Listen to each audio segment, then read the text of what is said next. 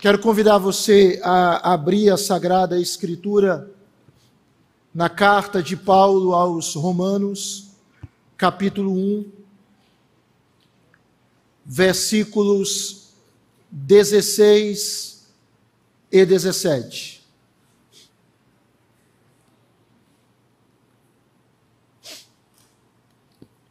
Romanos, capítulo 1,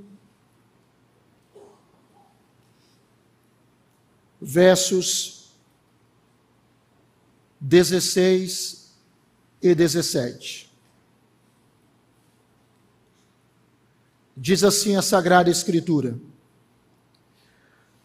Pois não me envergonho do Evangelho, porque é o poder de Deus para a salvação de todo aquele que crê primeiro do judeu e também do grego, visto que a justiça de Deus se revela no Evangelho de fé em fé, como está escrito: o justo viverá por fé.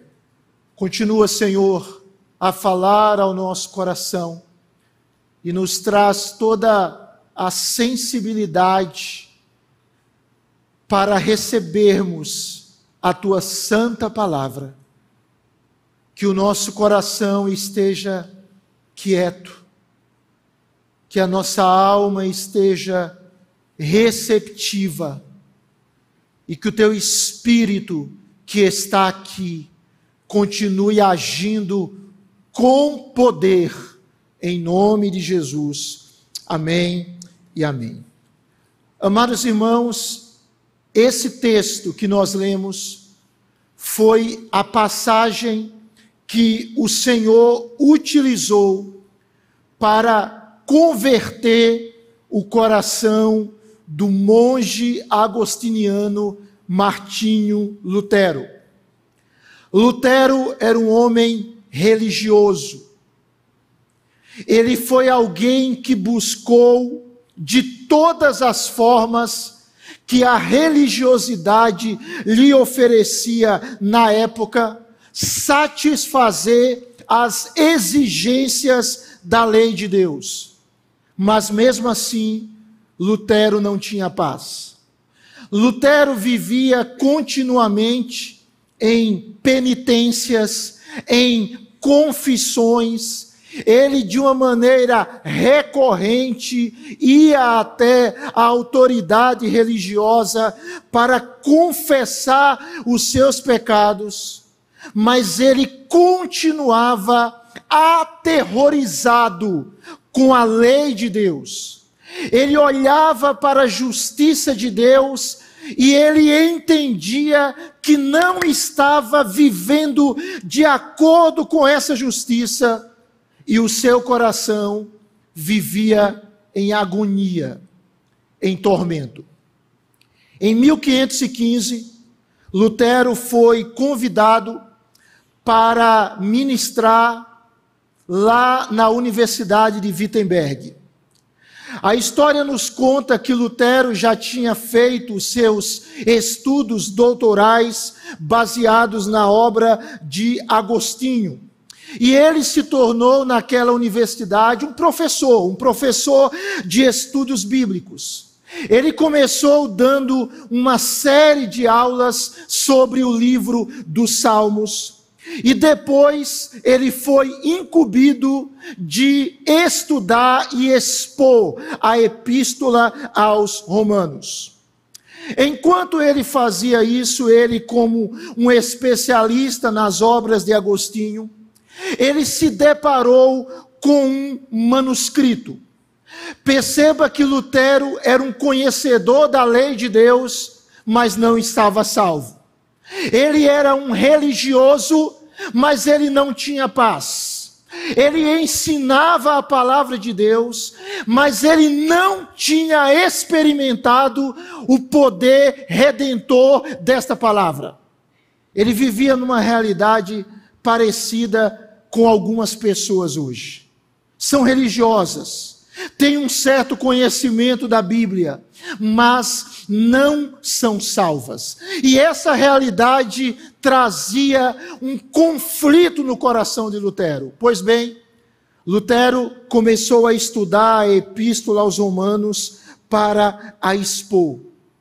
E certa feita, ele estudando Romanos capítulo 1, versículo 17, ele compreendeu, lendo Agostinho, que a justiça que Paulo fala nesse texto não é a justiça pela qual Deus pune o pecador, porque era assim que Lutero interpretava. A justiça desse texto, dizia Agostinho, é a retidão de Deus que ele concede de uma maneira livre, de uma maneira graciosa àqueles que confiam em Cristo. Quando Lutero leu isso, os seus olhos se abriram e ele testemunha que as portas do paraíso se abriram de pá em pá e ele as atravessou. O coração de Lutero foi capturado pela graça de Deus. Aquele homem foi salvo, foi justificado pela fé. E como fruto daquela experiência maravilhosa, o Senhor usou Martim Lutero como um grande líder na reforma protestante do século XVI. Um texto que transformou a vida daquele homem e que tem transformado a vida de tantas e tantas pessoas. Hoje também nós vemos muitos, muitos que vivem em agonia. Quantas pessoas hoje buscam realização, mas parece que a realização sempre foge delas. Quantos indivíduos hoje buscam paz, mas nunca alcançam essa paz?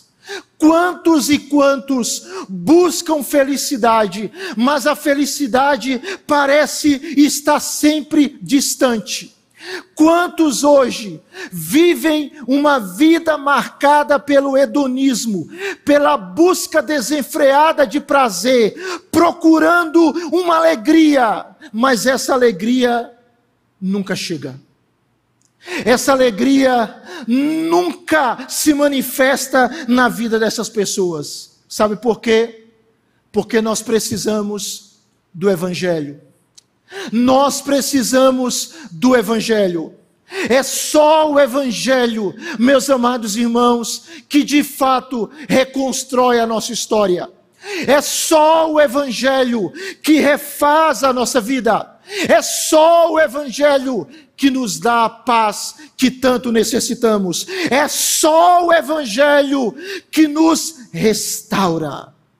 O apóstolo Paulo está escrevendo essa epístola os estudiosos acreditam que ele a escreveu aproximadamente no ano 57 depois de Cristo, no final da sua terceira viagem missionária, quando ele se encontrava em Corinto ou nas imediações daquela cidade. E se você observar o texto, Paulo escreve para uma igreja que ele ainda não conhecia pessoalmente. E Paulo apresenta a sua disposição em ir à cidade de Roma, o centro político do mundo da época. E Paulo queria ir até aquela cidade, visitar aquela igreja e ali anunciar o evangelho. Qual era o anseio de Paulo?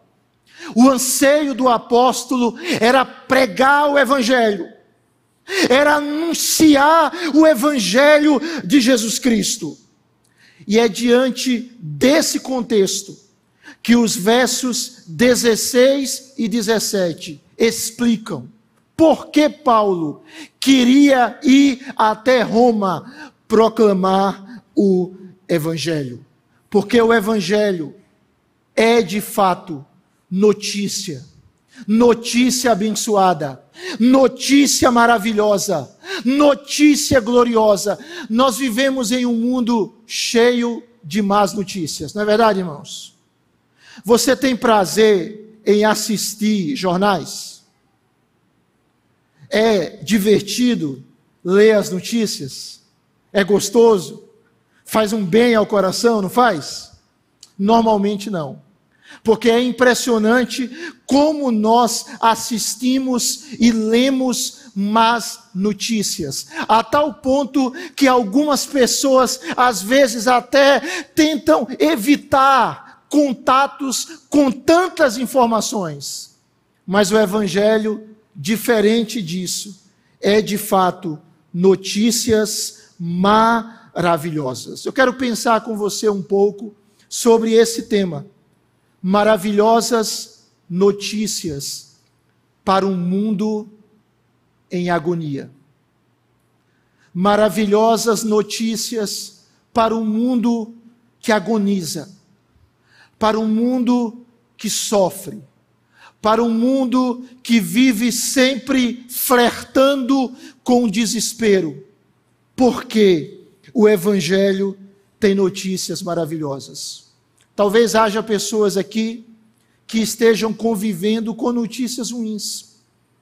Talvez um diagnóstico na saúde, talvez ah, um problema financeiro, talvez uma perda de um ente querido, talvez uma esperança que se adia e parece que insistentemente se frustra, talvez um relacionamento que se quebrou, talvez um sonho que não se concretiza, uma expectativa que não se materializa, talvez hajam pessoas que estejam vivenciando más e más notícias.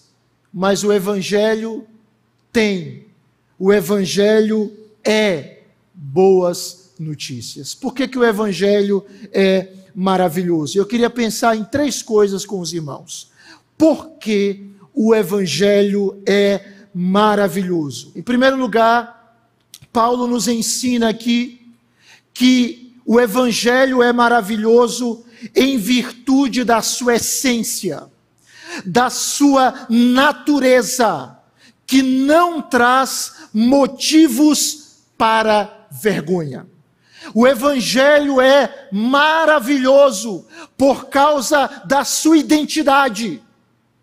E a identidade do Evangelho não traz motivos para vergonha. Paulo diz, verso 16: Pois não, não me envergonho do Evangelho. Por que Paulo não se envergonha do Evangelho? Se você lê o capítulo 1, versículo 1 de Romanos, Paulo vai dizer que o evangelho tem uma origem. E a origem desse evangelho é o próprio Deus. Paulo chama o evangelho de evangelho de Deus. Então ele está dizendo o seguinte: o evangelho não é fruto da especulação humana. O Evangelho não foi criado pelo homem, ele é resultado da revelação divina. É por isso que eu não me envergonho do Evangelho. Alguém já disse que há três tipos de pessoas. A primeira são aquelas que se envergonham do Evangelho. Elas têm vergonha de dizerem que são crentes. Elas têm vergonha de dizerem que servem a Deus. Elas se escondem. Elas não assumem a sua identidade. O segundo tipo são aquelas pessoas que são a vergonha do Evangelho. Elas se dizem crentes. Elas afirmam que servem a Deus mas o testemunho de fé delas é contrário à sua profissão de fé, é contrário ao Evangelho. Elas são uma vergonha para o Evangelho. Mas um terceiro tipo de pessoa, e a nossa oração é que todos nós estejamos incluídos nesse grupo, são aquelas pessoas como Paulo, que não se envergonhavam do Evangelho. Paulo, amados irmãos, ele se gloriava no Evangelho. Ele dizia que proclamar o Evangelho era uma honra, tanto que ele se sentia devedor disso. Do verso 13 ao verso 15 de Romanos 1, Paulo mostra como ele se sentia devedor em anunciar o Evangelho. Por quê? Porque o Evangelho vem de Deus. O que, é que significa isso? O Evangelho tem um dono. Ele é possessão de Deus. Ele é posse de Jesus. Capítulo 1 de Romanos, verso 3, o apóstolo Paulo nos mostra que Jesus é o coração do Evangelho, é a essência, é a natureza do Evangelho. A palavra Evangelho no grego é Evangelion, Evangelion. Veja que ela tem um prefixo que é El. El significa algo bom, algo agradável. Você já ouviu falar de música eufônica? O que é uma música eufônica? É uma música que soa agradável. Por quê? Porque eufonia é uma sucessão harmoniosa de sons. Então, el é algo bom, algo agradável, algo que faz bem. E a segunda palavra que forma esse termo evangelho é angelos ou angelion. O que é o termo angelos ou angelion? Ele significa mensagem. Angelos é a nossa palavra para anjos. E o que são os anjos? Os anjos são mensageiros. O que é, portanto, um angelos? Um anjo é aquele que entrega uma mensagem. Portanto, Evangelion significa uma boa mensagem, uma boa notícia, notícias maravilhosas. Esse termo, ele vem lá do Antigo Testamento. Evangelho era uma expressão comum para, por exemplo, você já foi ah, no médico com uma suspeita de uma doença grave, e você é examinado, e o médico diz: tem uma boa notícia, não é câncer. Ou tem uma boa notícia, você está curado. Tem uma boa notícia, a sua enfermidade já está resolvida. Isso se chamava Evangelho. O médico estava anunciando um evangelho. Antigamente, quando os soldados iam para as batalhas, os povos das respectivas regiões em que aqueles soldados estavam, eles aguardavam a vinda desses soldados. Eles aguardavam o resultado da guerra. E naquela época, corredores, como corredores de maratona, corriam de volta para dar as notícias. Esperava-se boas notícias. É por isso que Isaías 52, 7 diz: Quão formosos são sobre os montes os pés do que anuncia as boas novas. E havia um vigia.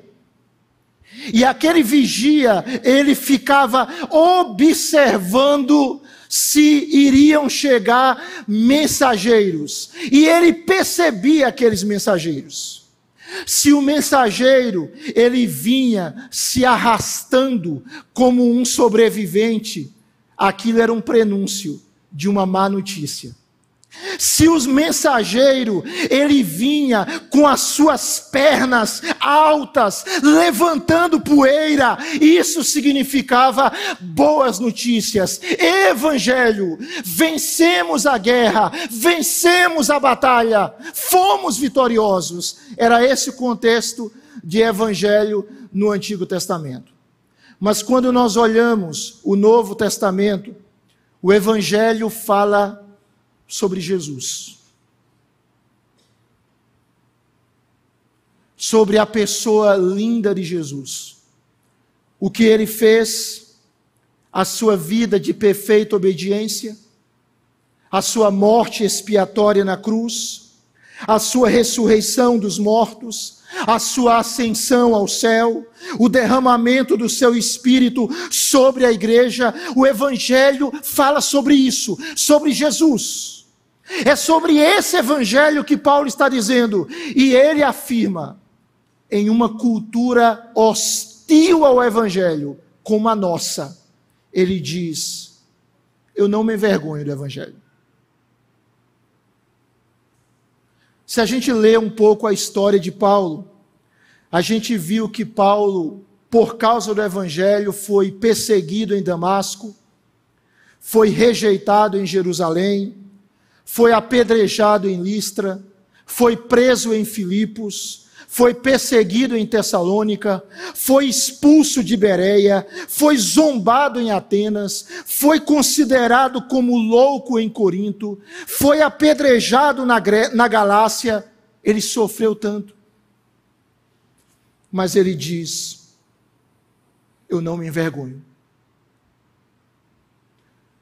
Porque o Evangelho é maravilhoso porque o Evangelho são as boas novas de Jesus Cristo, que não nos envergonham.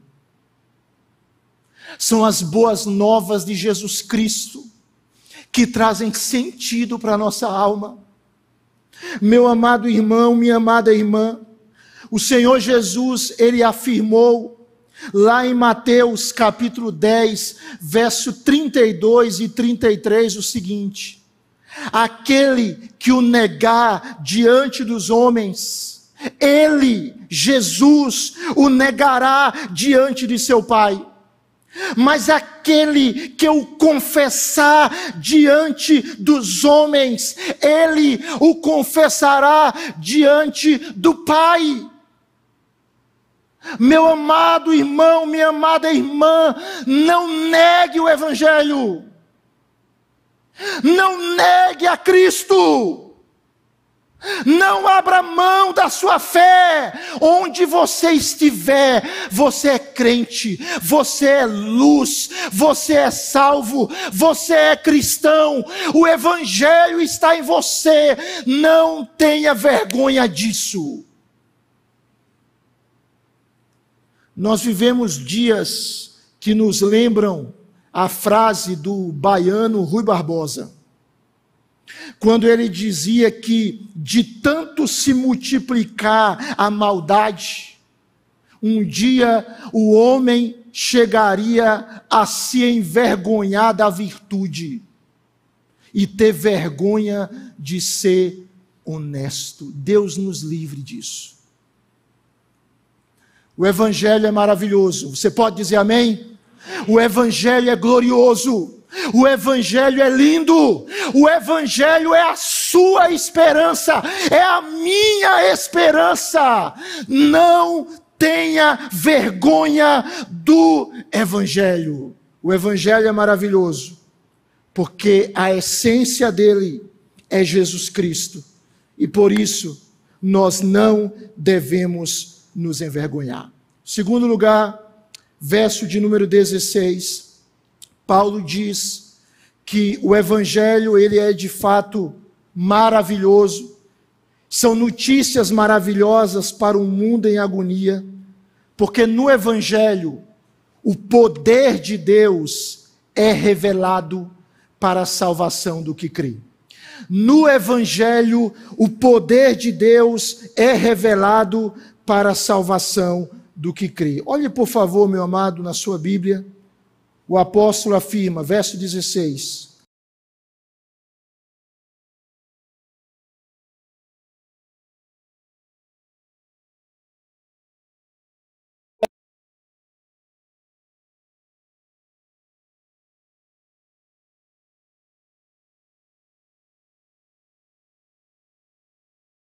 salva.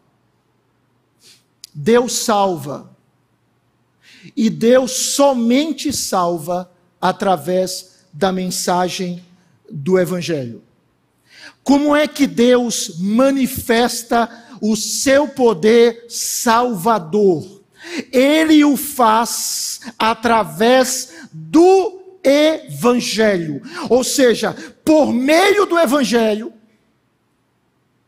cuja essência é Cristo, é a sua obra expiatória, por meio do Evangelho, Deus manifesta o seu poder, o seu poder que salva. A palavra poder no grego é dinamis. Dinamis que deu origem ao vocábulo dinamite ou dinamismo. Então Paulo está dizendo que o evangelho, ele é o poder de Deus. O poder que destrói o mal e que restaura o indivíduo. Note bem, eu e você fomos atingidos pelo mal.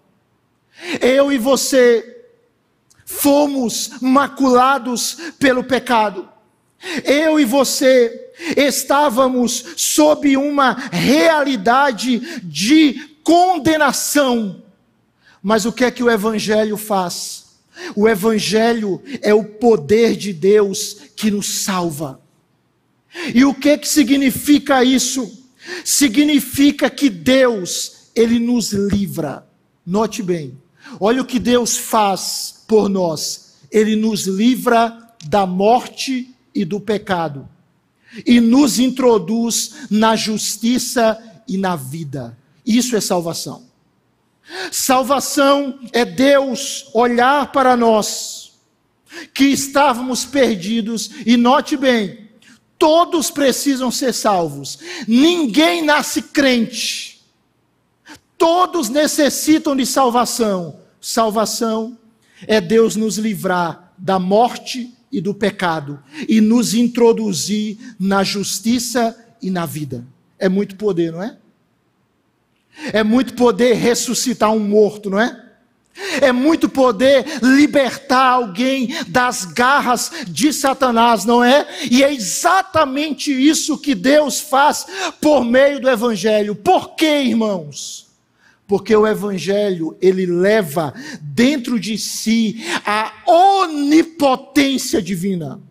Ele leva dentro de si o poder de Deus para a salvação. E o texto é muito claro quando ele mostra que o evangelho ele nos salva mediante o que?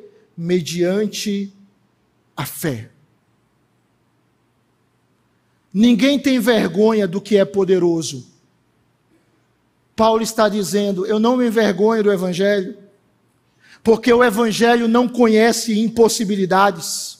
Eu não me envergonho do Evangelho, porque ele é o dinamis de Deus. Eu não me envergonho do Evangelho, porque ele quebra barreiras, porque ele atravessa muralhas. Eu não me envergonho do Evangelho, porque ele salva aquele que crê. Você crê? Quantos aqui creem em Jesus como seu Senhor e Salvador? Digam amém. amém. O poder do Evangelho lhe salva, lhe salva mediante a fé. Martinho Lutero, ele foi convidado para pregar na sua cidade natal, pouco antes dele morrer, e ele foi. E dois dias antes da sua morte, ele pregou o seu último sermão.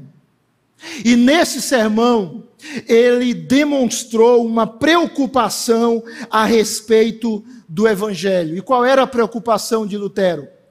Era que o evangelho fosse adulterado. É que o evangelho fosse distorcido, é que o evangelho fosse negado. E Lutero dizia o seguinte: que todas as vezes que o evangelho é pregado, ele engendra conflito. Sabe por quê, irmãos? Porque quando o evangelho é pregado, é Deus agindo com poder para libertar o pecador. É Deus agindo com poder para tirar pessoas das trevas. É Deus agindo com força para manifestar a sua salvação.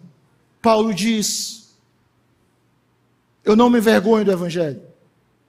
O Evangelho é maravilhoso porque é por meio do Evangelho que Deus manifesta o seu poder para salvar, para salvar aquele que crê, primeiro o judeu e também o grego. Por que primeiro o judeu? Porque os judeus foram os primeiros beneficiários da promessa do Evangelho. E depois o Evangelho chegou a nós, aos gentios. Note bem.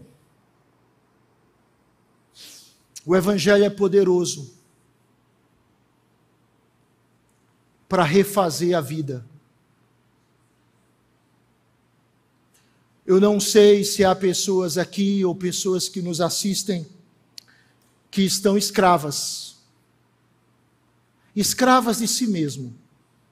Escravas dos seus pecados, das suas transgressões. O Evangelho liberta.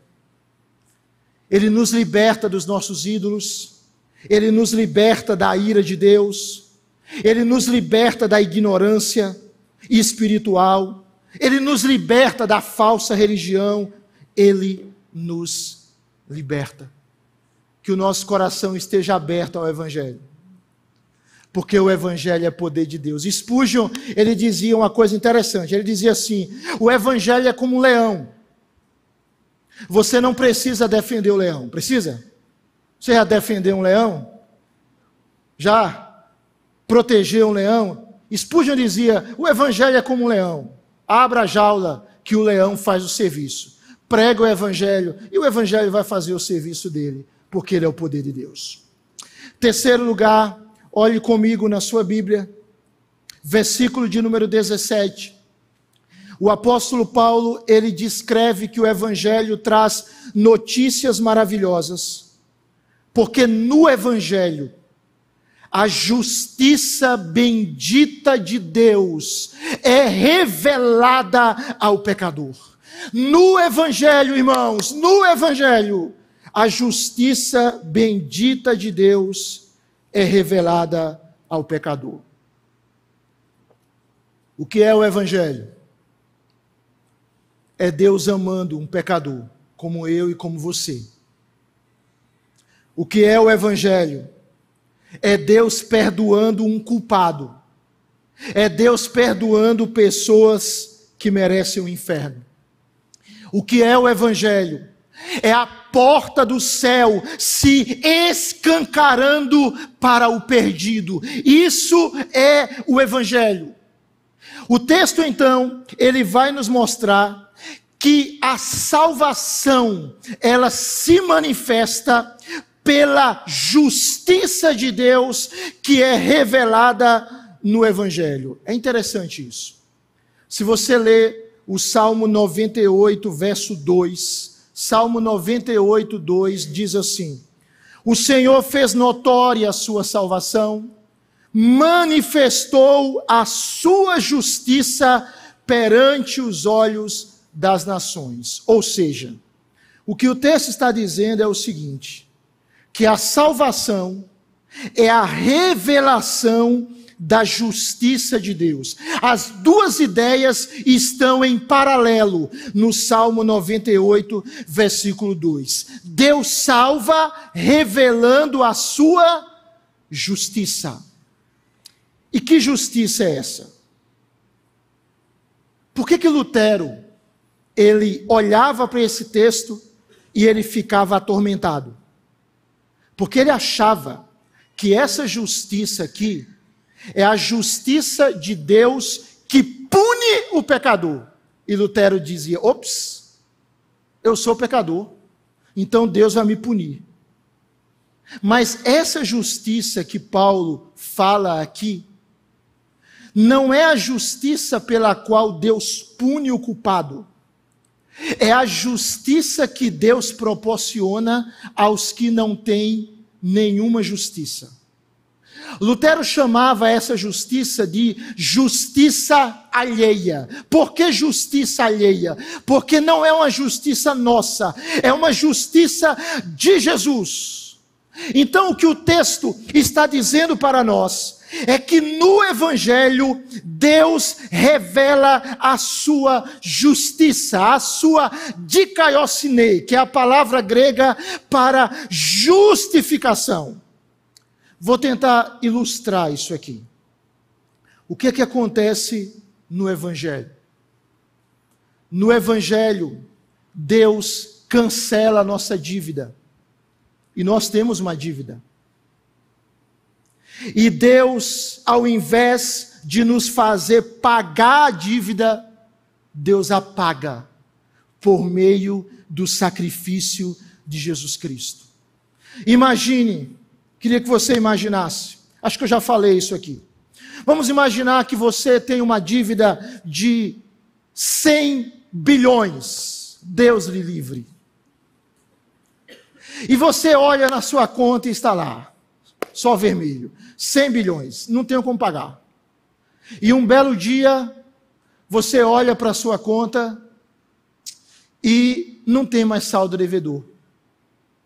Alguém pagou a sua dívida. Isso, pensando em termos espirituais, é perdão. Deus pagou a nossa dívida. Mas vamos imaginar que você vai olhar na sua conta para ver se os juros estão corroendo você e se sua dívida de 100 bilhões aumentou.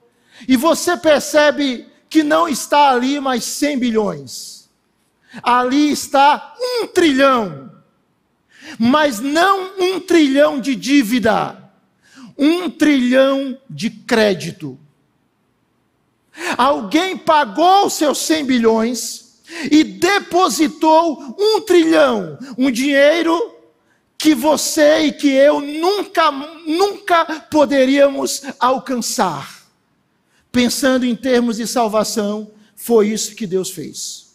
Ele perdoou a nossa dívida que nós não podíamos pagar por causa dos nossos pecados e ele nos deu a justiça do seu filho, um crédito que nós nunca poderíamos obter, que nós nunca poderíamos alcançar, ou seja, o perdão é a imputação da nossa dívida a Cristo.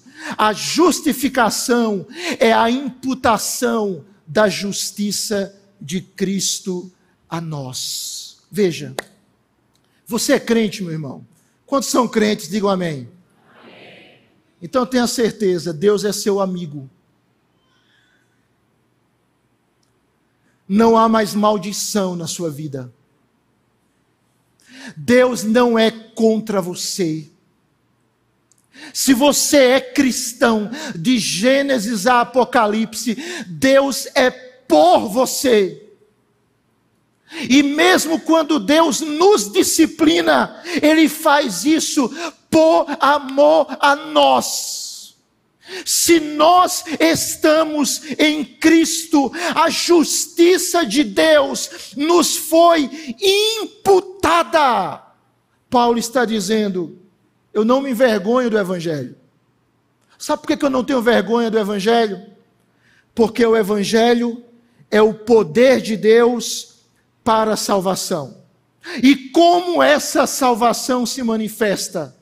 No ato da justiça de Deus se tornar redentoramente ativa, nos tirando da escravidão, nos levando para a liberdade, nos tirando da condenação, nos levando para a salvação.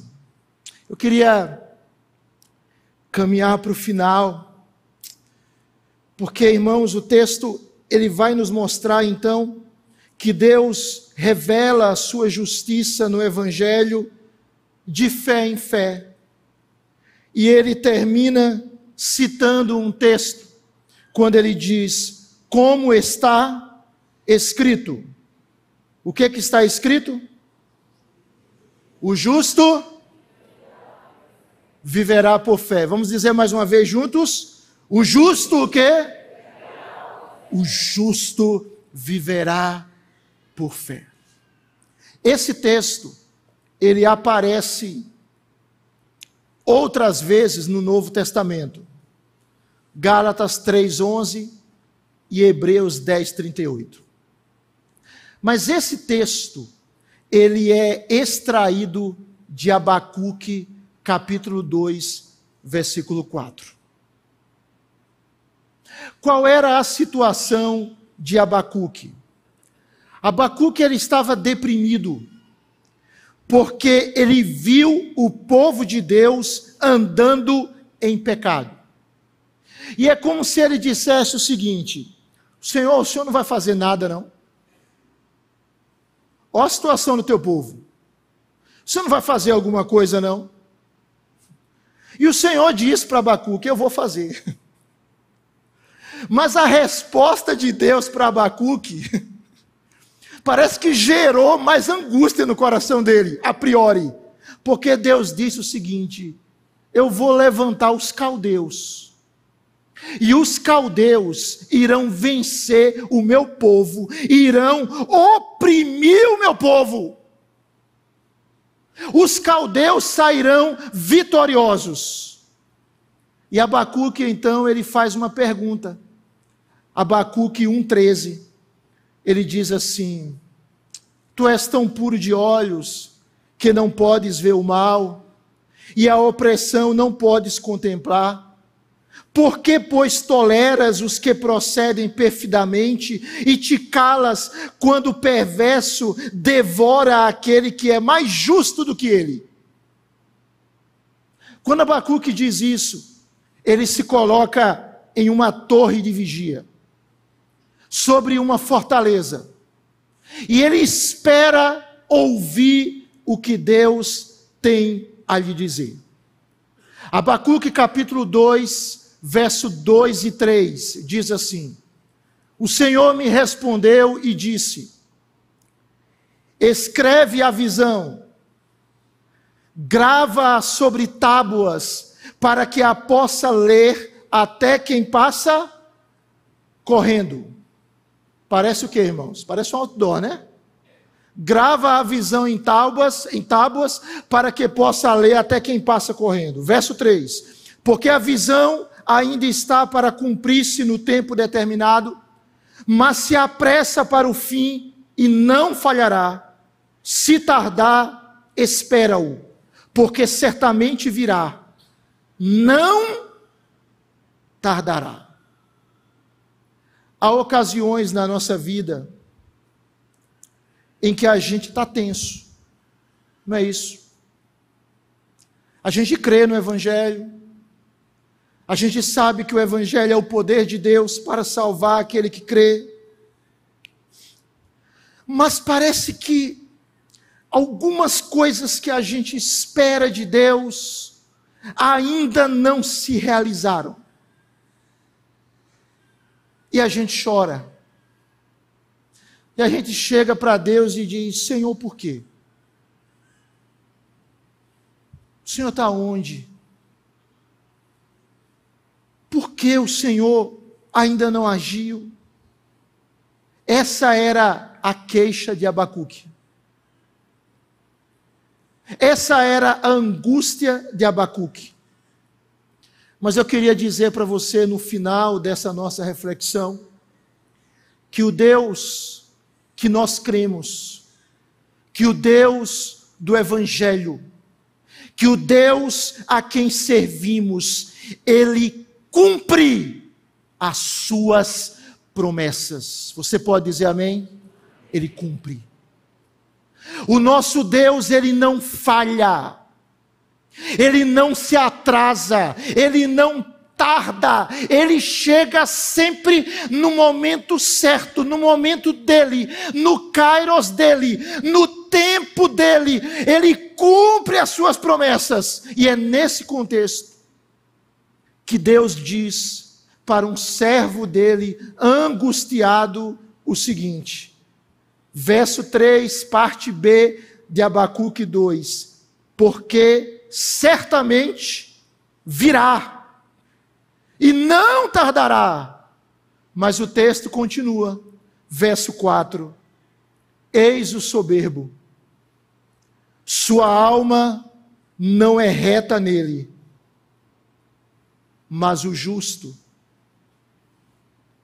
o justo, aquele que foi justificado por Deus em Cristo, aquele que recebeu a justiça infinita de Cristo, aquele que tem os seus pecados lavados e perdoados, aquele que tem a vida de Deus dentro dele, o justo vai viver. E ele não vai viver por aquilo que ele vê simplesmente, ele viverá pela sua fé. Você está vivo, meu irmão, e você vive pela fé. O que Deus está dizendo para nós é o seguinte: que ser cristão é confiar nele. É confiar nele quando tudo vai bem ou quando aparentemente muita coisa vai mal. Mas para nós confiarmos em Deus, nós precisamos crucificar o nosso orgulho.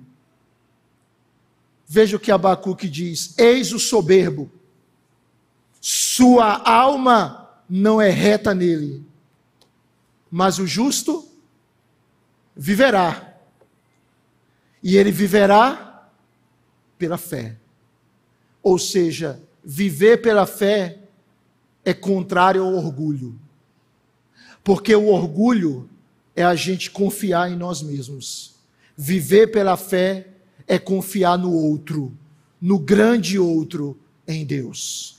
O orgulho é nós acharmos que nós nos bastamos, nós resolvemos os nossos problemas, nós somos bons, nós fazemos e nós acontecemos. Viver pela fé é confiar naquele que é bom, naquele que faz, naquele que acontece, naquele que opera, naquele que age, naquele que é fiel, no Deus Todo-Poderoso. Meu irmão, minha amada irmã, viva pela fé. Confie, confie, creia, viva de fé em fé. Você pode confiar em Deus com todo o seu ser. Sabe por quê? Porque Ele é fiel. Que o seu coração não seja dominado pelo medo, mas seja dominado pela fé em um mundo em agonia, em um mundo em que as pessoas vivem em sofrimento, em um mundo de crises recorrentes, em um mundo em que muitas pessoas vivem a neurose de uma vida sem sentido e elas correm desesperadamente buscando significado nas coisas. Deus está dizendo para mim e para você que o Evangelho é a maravilhosa notícia dele para nós. Que o Evangelho transforma a nossa vida reconstrói a nossa história, nos tira da perdição para a condenação, da morte para a vida, da tristeza para a verdadeira alegria, da angústia para a paz. Por isso, não tenha vergonha do Evangelho.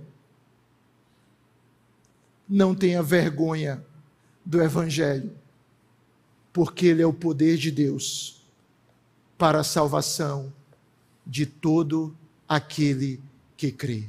Quantos podem dizer amém? amém? Vamos ficar de pé e vamos orar.